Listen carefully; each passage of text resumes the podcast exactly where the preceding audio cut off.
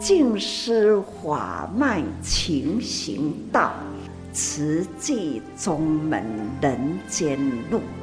师父已经很正式的立宗，第一代的静师弟子要很精进呐，要做典范呐，立志承担，法入心随，带动善缘。修己度人，爱无量，福无量。欢迎收听《真心看世界》。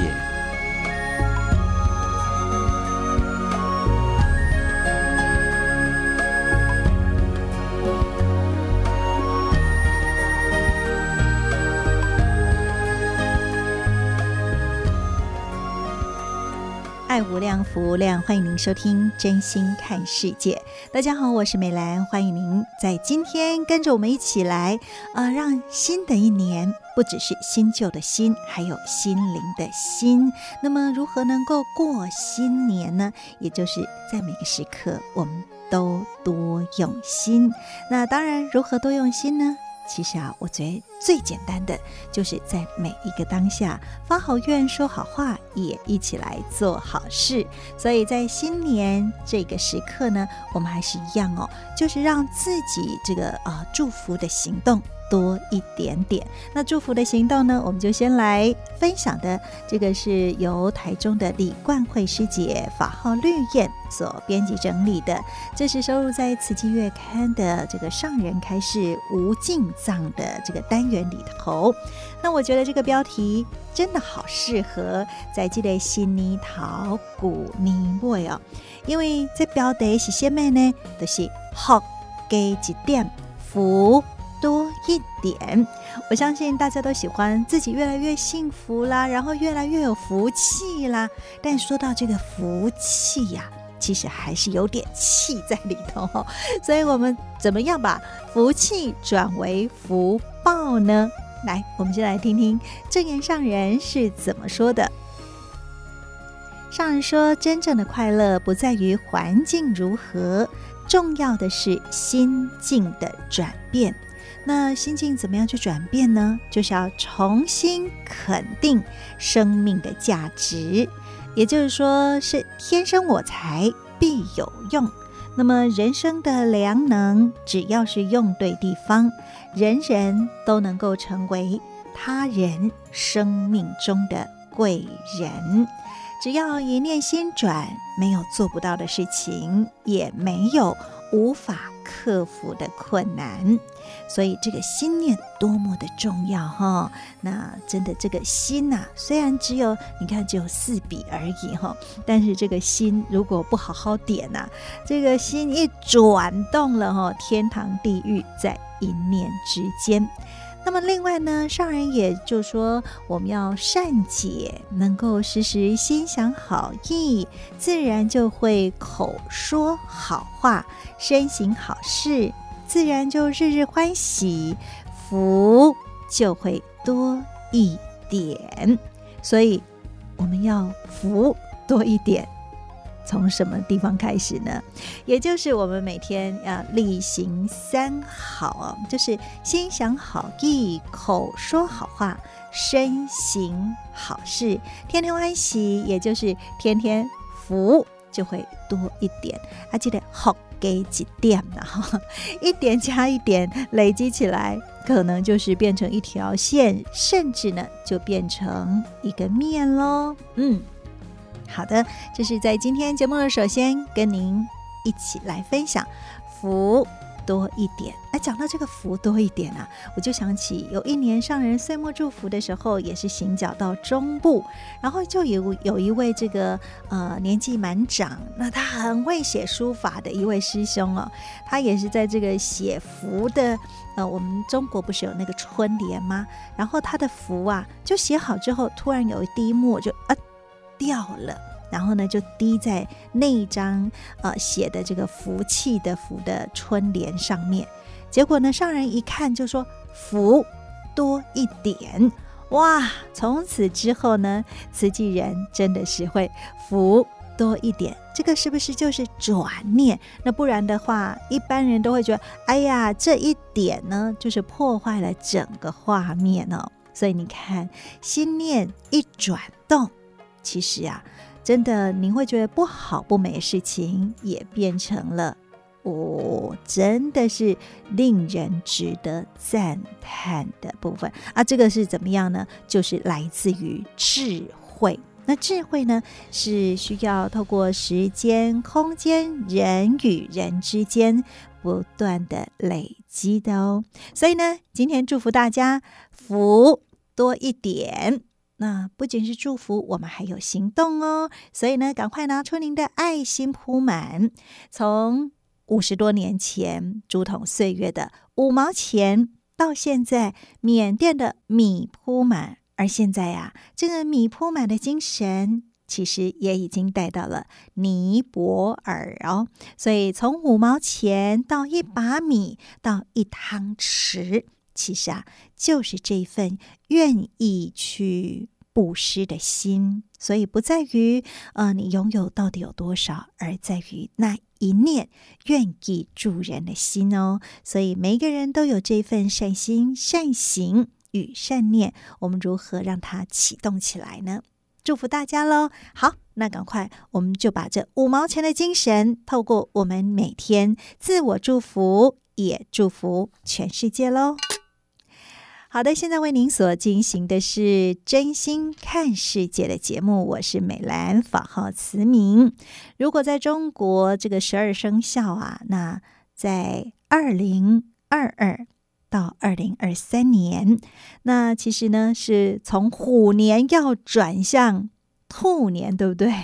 那这个从虎虎生风到哎，这个兔子有什么好话呢？兔子有什么好话呢？嗯，这个。兔来报喜，好了，好啦，那不管是呃什么样的生肖哈，其实都有它美好的一面。那今天呢，我们要跟您分享，这是证严法师的幸福心法。那我们在随师的过程里面收录到，生命当中有三头牛，影响了这个住在宜兰的韵如。那这三头牛是怎么样改变他的人生呢？我们一起来分享今天的正言法师的幸福心法。大家好，我是美兰。你还记得小时候读过的《三字经》吗？第一句就是“人之初，性本善”。相信很多人都会觉得，如果真的是这样，那社会上为什么那么多坏人呢？所以接下去的两句就是。性相近，习相远。的确，后天的环境对一个人的影响，它可以使一个原本个性善良的人渐渐走向不归路，也可以让两个同时同地出生的孩子长大之后个性是完全不同。所以，环境是一个人人格形成的关键。每个人的言行举止都受到环境的影响。今天证严法师的幸福心法就要跟您分享的是环境带给宜兰的李韵如的影响。这个就从他生命当中的三头牛来谈起喽。我叫做李韵如，上人是我的法号叫易云。这个云呢，是耕耘的云，那为什么会这么有感触？那就要从牛开始说起。第一头牛是呃，我小时候，我是个非常幸福的孩子，大约十五年前左右，在国小就加入儿童班。那时候有机会到大爱台做参访，啊，那时候看到了一部影片叫《生命的呐喊》，看到了一头牛被。抓去屠宰场，啊，那头牛对着荧幕，对着呃镜头流下了一滴泪，然后像在哀求人类不要把它抓去杀掉。而我正好生肖也是属牛，从小就被说我是一只小牛，脾气也像牛一样，力尽无畏。然后我就觉得说啊，我是小牛，荧幕上的牛就好像我的亲人，看到他要被杀掉，我就很不舍，我就很难过的跟坐在我旁边的妈妈说：“妈妈，我们回去就不要再吃肉了，好不好？”然后嗯，有点惭愧，我吃素的路途有点断断续续，但我很认真。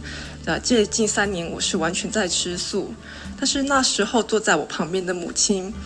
她就下定决心，当天就开始吃素，一路到现在。第二头牛就是我的妈妈，他也生肖不是牛，但是他以前的脾气比牛还要暴躁。看到他，我就想要赶快跑掉，不想要站在他旁边。但是加入慈济之后，在大爱妈妈的影响下，啊，有大爱妈妈的陪伴，有慈济人的陪伴，我这样子看着他学习上人的法。慢慢把自己很牛的脾气变成跟牛一样很温和、勇往直前、可以负担很多责任的，是一只非常刻苦耐劳的牛。看着他的改变，我也发心，我想要陪在他身边，我也想要一起跟他啊、背负起自己的世界往前进。因为看见他，我才发心要来见习培训。在去年的岁末祝福，有一个金藏演绎是火宅喻，我们有品书会，我也很精进，都会参与听大家的分享。里头有一部是说，父亲看到火宅里面的孩子，不知道火宅的危险，还在里面嬉闹玩乐，他就在房子外面放了三台车，羊车、鹿车，还有大白牛车，要引导孩子出火宅。大白牛车代表的就是大圣法，承载大圣法就是要可以利益群生，载得动大圣法的必须是非常强壮的大白牛车。我就非常的感动，我就内心发愿，我也要成为那台大白牛车。我想要跟我妈妈一起为上人、为慈济世界扛起天下的米罗，然后为慈济路。铺得越来越顺。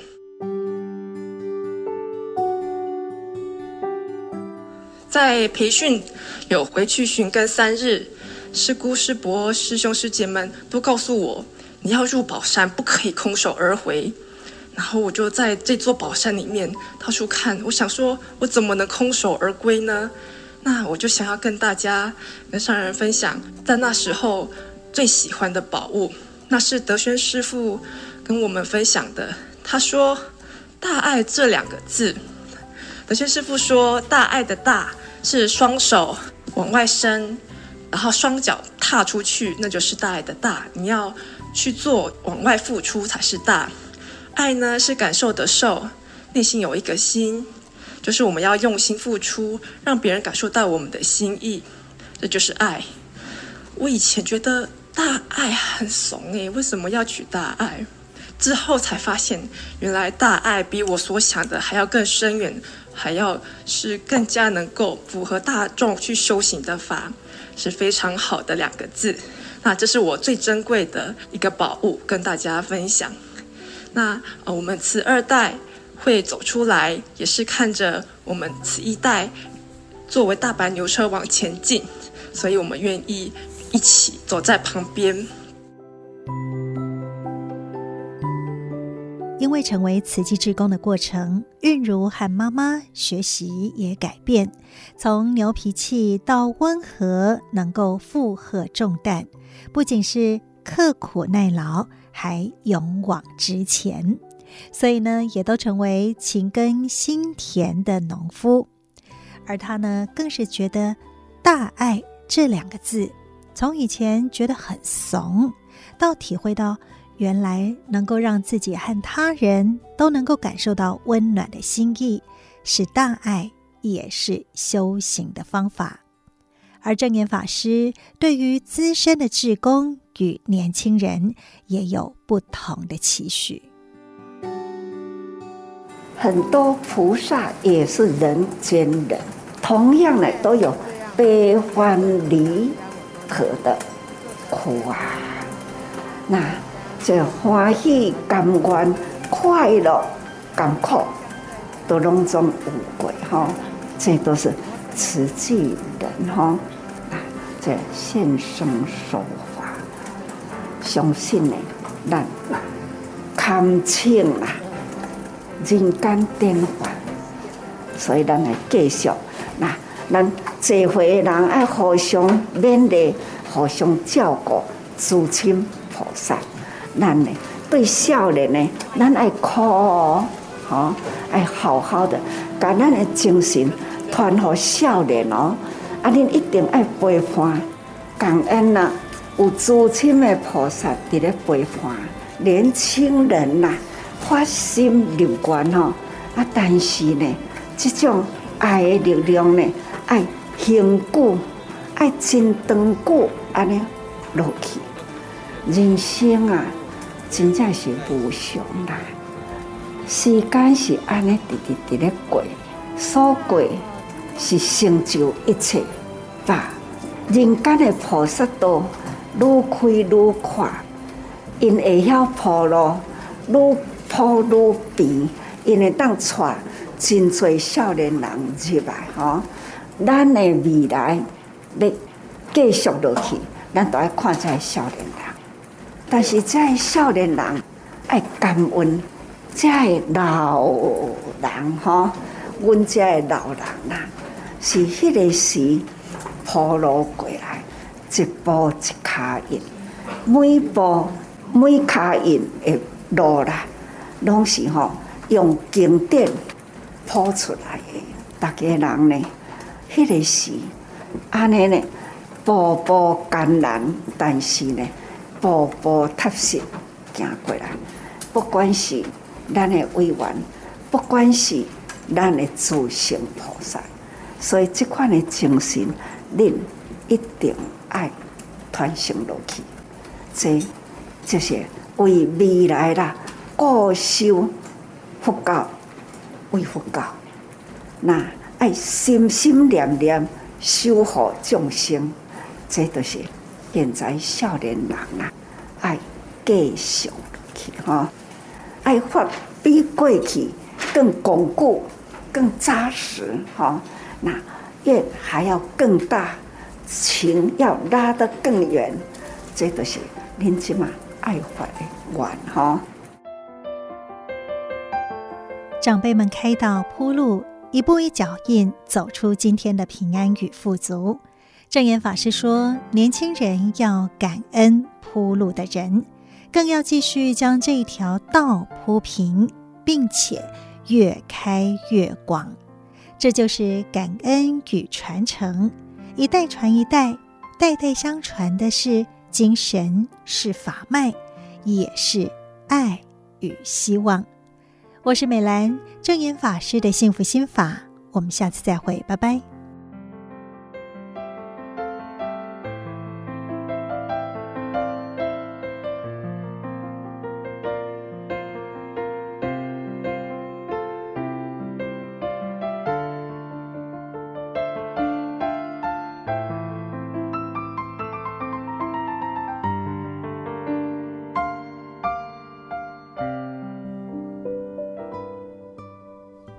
现在您所收听的是真心看世界的节目，我是美兰，法号慈明。在今天我们听到了这一段证严法师的幸福心法，是我们在随师的过程里面收录到，呃，这个韵如他分享了。他生命当中的三头牛哈，所以你看，呃，可以从牛脾气到现在的柔和善顺，不仅是他自己，还有自己的母亲，因为这样子在投入，所以他也愿意陪伴。其实啊，也是母女一起携手同行，在菩萨道，把血亲呢转换成更深的法亲。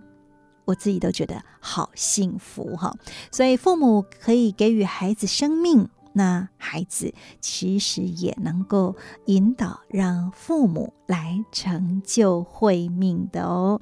所以呢，你看，一头牛可以让人由荤转素，那一头牛也可以让自己省思。到底我们的生命要朝向何方呢？是浑浑噩噩每天空过时日，还是承担起使命，让自己的生命是更加的丰厚呢？所以这一切都是来自于一念之转。一念之转，没有做不到的事情，也没有无法克服的困难。好的，现在为您所进行的是真心看世界。大家好，我是梅兰，法号慈明。在今天节目的后半段，继续跟您分享的是慈济的故事。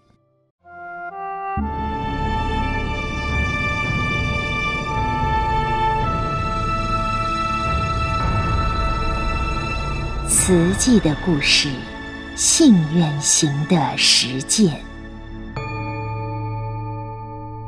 系列一：静思。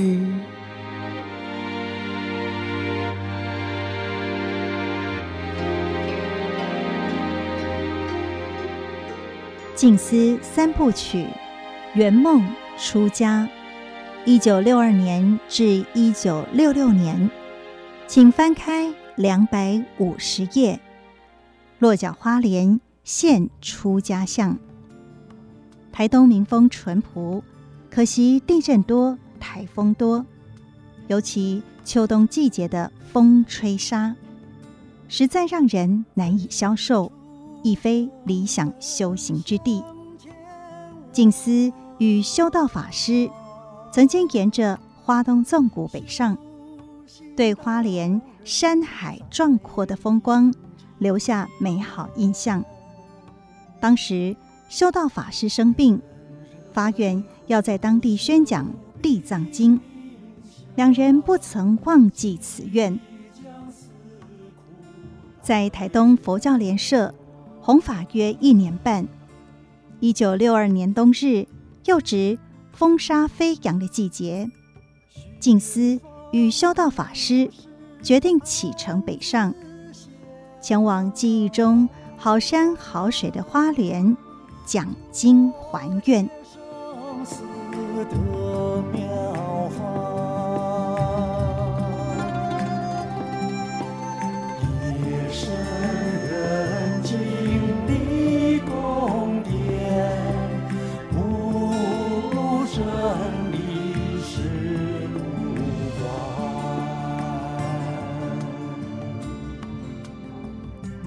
慧门山延命地藏尊。再度来到慈悲如父的许聪敏老居士家，静思与修道法师提起在此讲经的想法。太鲁阁是观光地区，人潮虽多，但游览完就散去。若在长春祠讲经，那里只有开路英雄的牌位，要讲给谁听呢？睿智的徐老居士说：“他想了想。”农场附近有间地藏菩萨庙刚建好，要落成开光。你们和我一起去参加，顺道看那里适不适合讲经。徐老居士口中的农场，是日治时期盐水港制糖株式会社的北埔农场，面积约一千四百甲，范围包括今日的。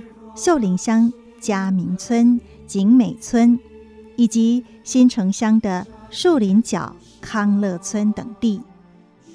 日治初期，花莲太鲁格族原住民与日本人长期对峙，时有冲突。一九二二年，日本人将花莲市北方六个社——埃塔托山社、普纳卡特社、乌雅瑙社、德列克社。卡乌湾社、须美崎社划为一区，称北埔，作为监控泰鲁格族的前哨站。北埔地势宽广平坦，广植白甘蔗。甘蔗压榨后产出的蔗汁，用小火车运往花莲制糖所、寿工厂或大和工厂加工。运蔗小火车的起点，蔗埔头。就是新城乡康乐村农场即将落成的地藏菩萨庙，就靠近蔗埔头，是徐老居士和花莲企业界人士合资兴建，里面供奉的地藏王菩萨，四十年前来自日本。日治大正年间，花莲交通闭塞，人烟稀少，疟疾、霍乱等传染病流行。制糖会社招募来此开垦的日本人，不少人染病身亡。一九二二年，疫情蔓延，北浦农场的制糖会社员工家村忠吾。遂从家乡恭请惠门山延命地藏尊，到埃卡托山社与友人合资，在家东树下建木屋供奉。不同于台湾常见的地藏菩萨，此尊石雕地藏王菩萨像高魁圆润，两耳垂肩，盘腿合十，两眼平视前方。小小的木造庙宇。不只成为来台移垦日人的信仰依靠，附近居民也来礼拜，拉近了日本人与台民的距离，冲突日渐减少。二次大战期间，木造小庙被战火摧毁，地藏菩萨像长期受风吹日晒雨淋，逐渐没入荒烟蔓草间。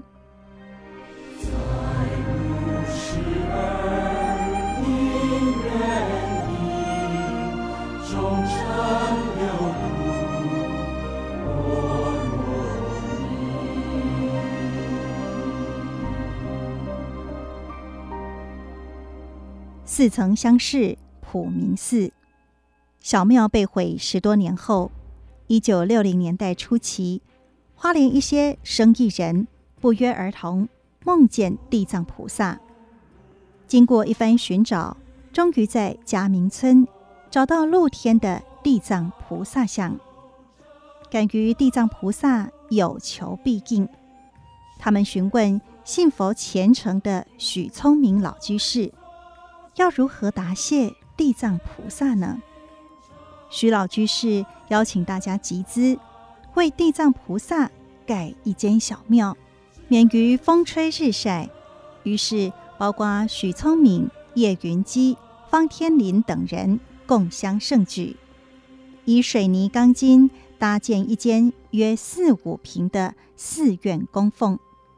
一九六二年十月，新建的地藏菩萨庙。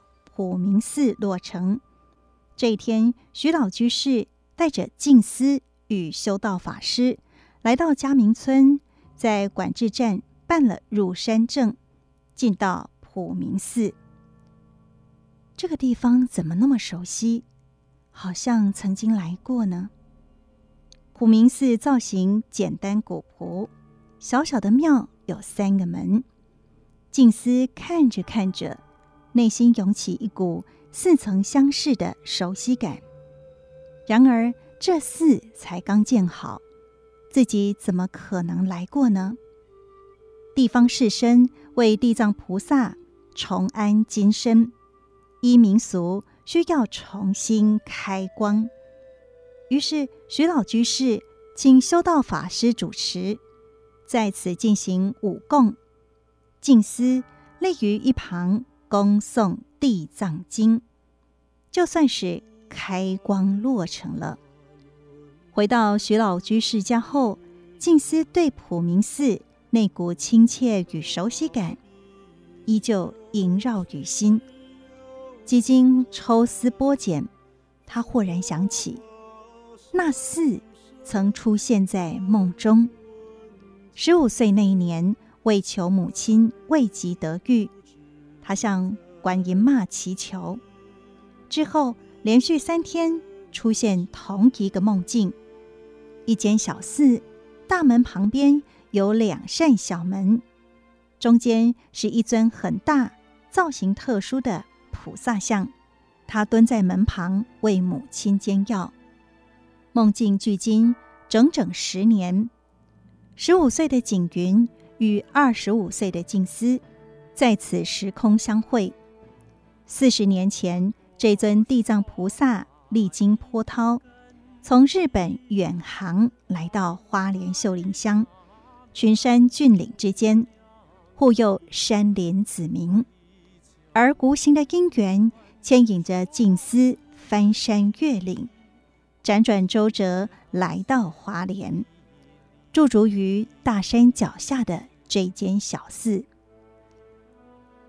我和花莲有缘，这应该是我栖身的地方。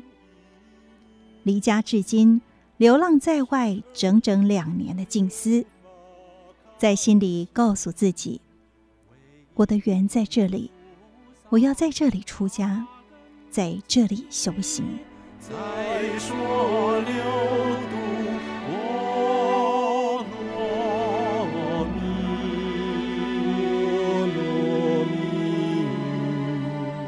国姓公庙讲经还愿。修道法师花莲此行一大目的，是宣讲《地藏经》还愿。然而普明寺属山地管制区，平地人进出需要办入山证，而附近居民多是精面的泰鲁格族，信仰耶稣基督，又上了年纪，只会说原住民语或日语。修道法师和静思评估后，认为此地。不适合讲经。地藏菩萨庙对面是康乐村，那里住的都是闽南人。徐老居士说，与普明寺仅隔一条小沟渠的康乐村应该比较适合。徐老居士于是带着两个人来到康乐村，在国姓公庙前搭起一个像戏台的棚子，写了个牌子公告。有法师将在此讲《地藏经》。《地藏经》全名是《地藏菩萨本愿经》，记载释迦牟尼佛在忉利天宫为母亲摩耶夫人说法，以及光目女为救度母亲，因地修行成为地藏菩萨的故事，又称佛门孝经，告诫世人诸恶莫作。众善奉行。黄昏时刻，修道法师准备晚上的讲经。静思环顾四周，家家户户都在捕鱼网。这里的居民多以捕鱼为业。地藏经强调戒杀，若讲这部分，恐怕很难度人，还会造成他们内心不安。听静思说的有理，修道法师问：“那你看怎么办呢？”两人商量，就像在广播电台弘法一样，一人讲经，一人讲故事。讲故事的部分就交给你了。”修道法师说。于是修道法师从地藏菩萨行孝讲起，再由静思接续讲因果故事，如此。连续三晚，算是圆了修道法师在花莲讲《地藏经》的愿。佛陀降世写传奇，百千亿劫难遭遇。自行落法，离家两年来，如无根的浮萍。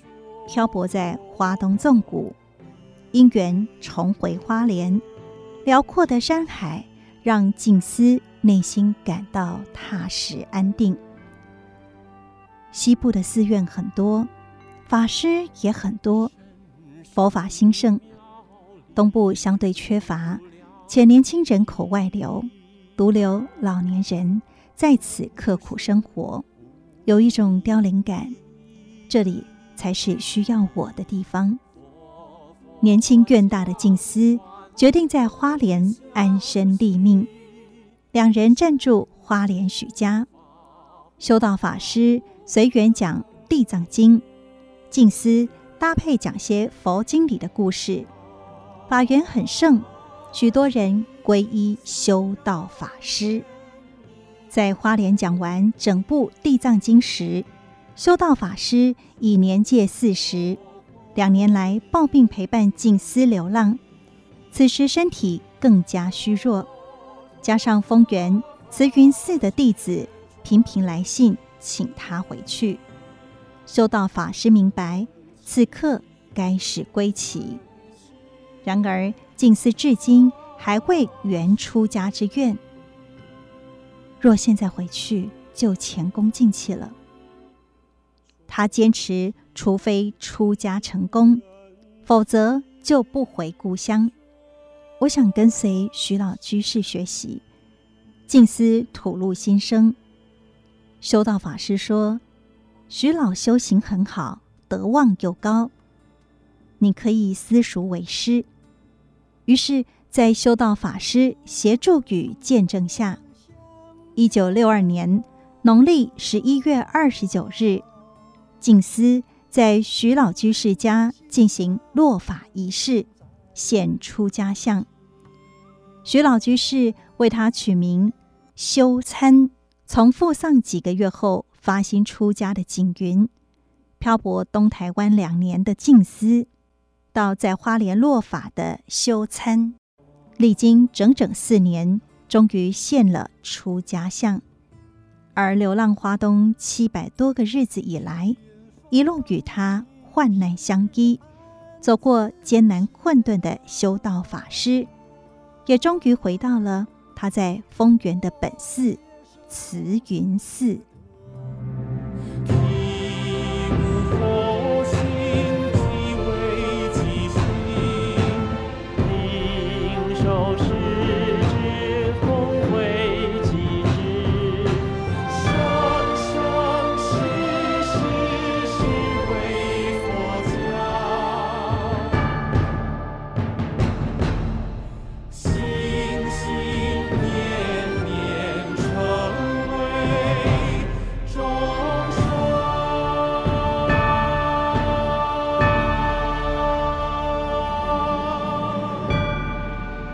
上为您选读静思人文出版《史藏系列》瓷器的故事，信愿行的实践系列一静思。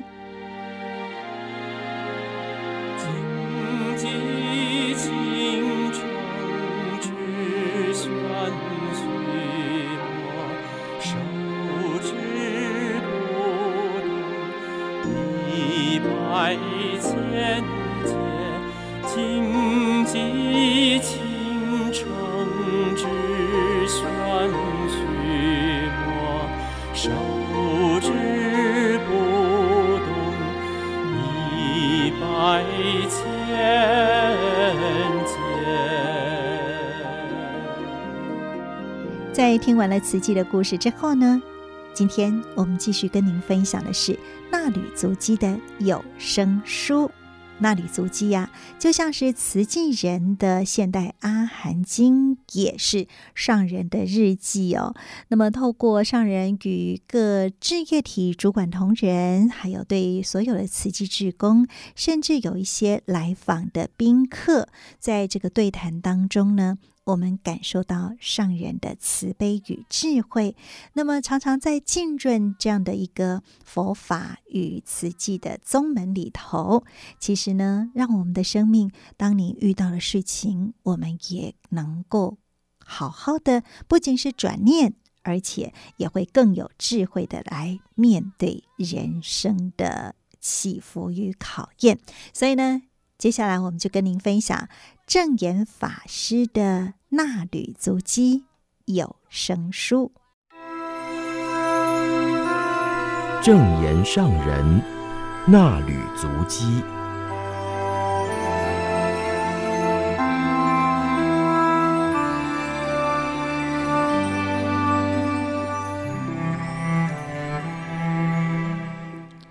欢迎收听正言上人纳履足迹单元，我是荣轩。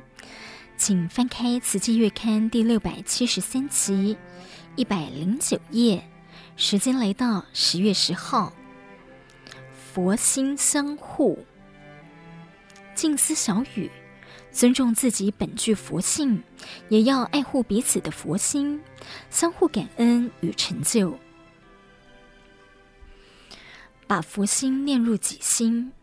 时至农历九月十五号，上人于早课后对众开示：时光匆匆，觉得不久之前才刚过新春，没多久又过端午，又没多久过八月中秋，现在已经是九月半，接着又要准备过年了。现在算时间已经无法算日，而是过节气。从春天到现在，冬天即将来临，所以我们要好好珍惜，善用时间。做对人有益的事，提升生命的价值。上人说，不只要做好事，还要与人结好缘，与人相见互动欢喜，彼此感恩，这就是修行。大家学佛法，知道理，懂得爱护一切众生，何况与自己有缘的人，更要珍惜因缘，彼此尊重，相互感恩，相互成就道业。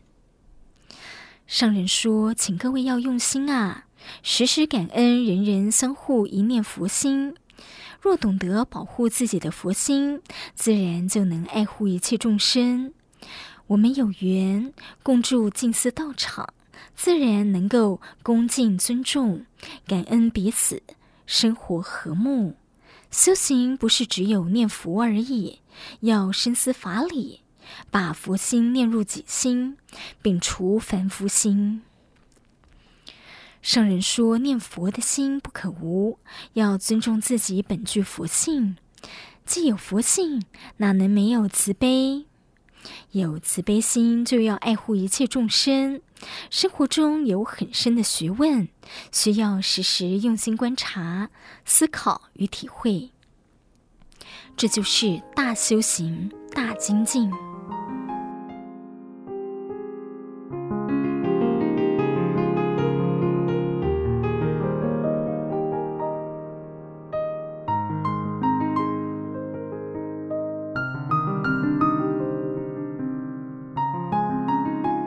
生生世世不离弃，韶光似箭，数千年匆匆过去，许多资深瓷器人已经从刚投入瓷器时的青壮年，迈入了老年。上人于早会与全球的弟子们共勉：身体虽然随着自然法则老去。体力行动大不如前，但是思想意识可以自我锻炼，一直维持清楚明朗。不要觉得自己年纪大了就放任身心退化。之所以要求慈济人盘点过去，就是要大家透过不断的回忆，回想自己投入慈济的因缘，对慈济的护持，如何走入人群付出，借以训练自己的脑力。唤醒记忆的脑细胞。上人说，过去的事记得清楚，下一刻要做的事也能赶紧把握时间去做，不让脑细胞停顿而忘掉一切。盘点自己过去没有做错事，而且所做的事都是利益人群，就自我赞叹。这不是自大，而是欣慰自己的生命没有空过，过去做的没有错。未来还是对的事做就对了，这样的人生就不用担心，将来一定是带着福与慧的种子而去，有善因福缘而出生于平安祥和的好环境，与有缘人再续善缘，继续同行菩萨道，不断造福修慧。我们都是有福报的人，过去深造了福因，今生得以共聚，相互勉励，成为人间好菩萨。人间菩萨是你、他、我，人群大众汇合而成就。我们一起做帮助人间的好事，彼此之间就此结下福缘。有福的人还要继续造福，不止自己付出，还要鼓励大众共同做好事，不断在人间种好因、结好缘，让我们的生活范围充满好因缘，整个环境就会很平安。这就是福果、福报，乐于付出，无所求，就是有智慧的人，而且是福慧双修。因为大家互助行善，而使社会祥和、平安和乐，就是真正的菩萨净土。上人提及泰国在六月到十月间，因为雨季而大雨不断，还有台风侵袭，造成大范围严重水灾，有四万多户受灾。泰国慈济人回报平安以后，就准备看灾赈灾。圣人说：“我听到他们的报告，就是两个心情，大家平安，我安心了。不过大家汇合起来要救灾。”一则欢喜，一则担心。欢喜的是，慈济人发菩萨心，而且已经养成默契，知道哪里有灾，自动汇合起来要去救灾。苦难人可以得救。担心的是，水还未退尽，要去勘灾，就要涉水搭船，还是有危险。所以若说心要保持清净无杂念，才能往生西方净土。对我来说是不太可能。我自己有所觉悟，要生生世世都来人间，不堕地狱、畜生道。只要我保持人生，生生世世不要忘记人间的缘，我还是要再来人间，继续与大家结好缘。圣人说，很盼望现在这群菩萨不要舍去我，生生世世不断地汇合在一起。不论是我跟着你们的脚步，或是你们跟着我，我们互结菩萨群，成群同行菩萨道。常常听慈济人发愿，要生生世世跟着师父走。我也发愿，要生生世世互为菩萨，互相度化。走前面的人要牵后面的人，后面的人要支援前面的人。这就是我最近的心态。菩萨情要拉长情，人间爱要扩大爱。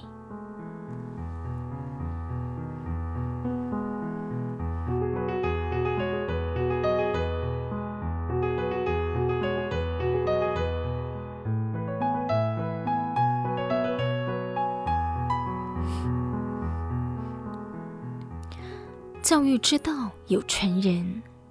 彰化南投教联会老师们与上人座谈，上人看到大家展示出的早期相片，感于时光在人们身上留下痕迹，当年的形貌已经与现在大不相同。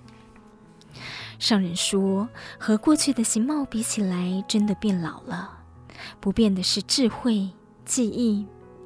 虽然有人会说，我们年纪大了。每次说话都说过去的事，而现在的马上就忘记了。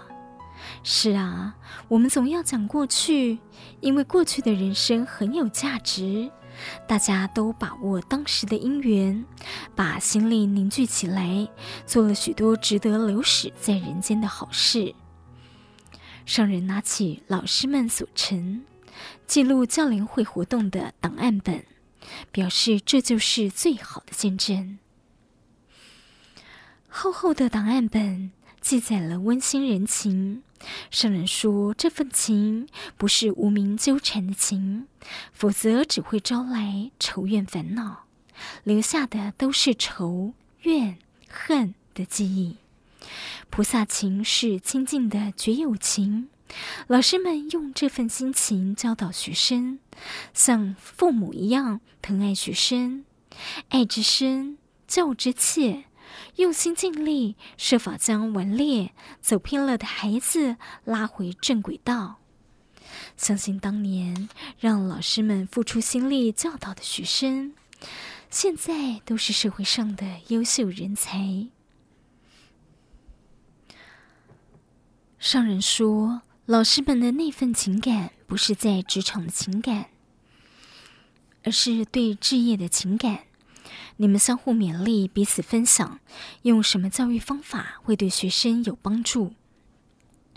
也许那个时候是你们用近思语教学，翻转了顽固孩子的人生方向，才能让现在的人间多几分祥和平安。让社会上多了一群各行各业的中流砥柱，即使不是出类拔萃、至少安分守己，就能稳定社会。上人提到多位教龄会老师分享，过去所教的学生，现在也从事教育工作，其中已有人成为校长。听了也觉得教育之道有传人，而深感欣慰。上人说：“你们是学生的典范，也是人间典范，为教育、为社会贡献良多，所以不要轻视自己，但不可自大。”而是要对自己说感恩，这一生没有空过，而且真正对人间有所奉献。上人鼓励退休老师们，教育是终身的志业，年纪大了也要持续发挥良能，陪伴在职老师。年轻的老师要向资深教练会老师学习，感恩、尊重、疼惜他们。圣人说：“我们要爱惜人才，优良的教育方法也要代代相传，子子孙孙才能生活在平安的社会，接受好教育。请大家持续凝聚、照顾、带动教联会老师，代代相传，延续慧命。”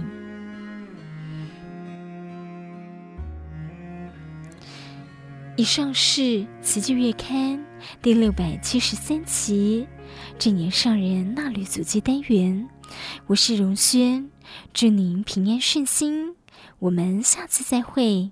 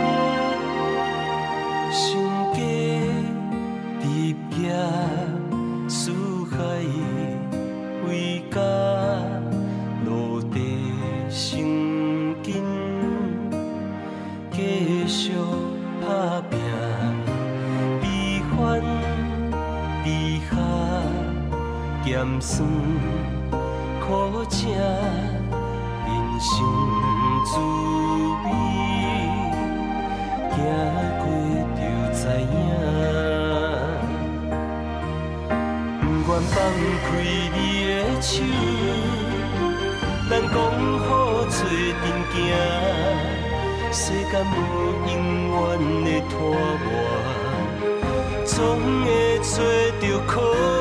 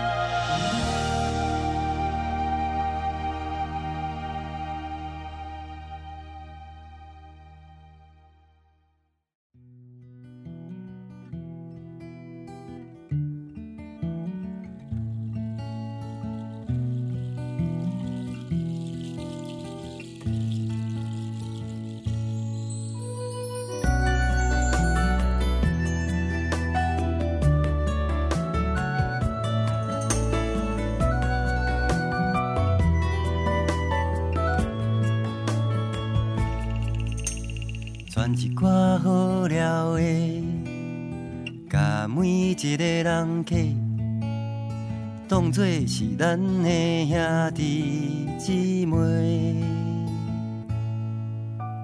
兄一个结缘地，囥伫这毋捌转过，喙焦都天气免惊歹势。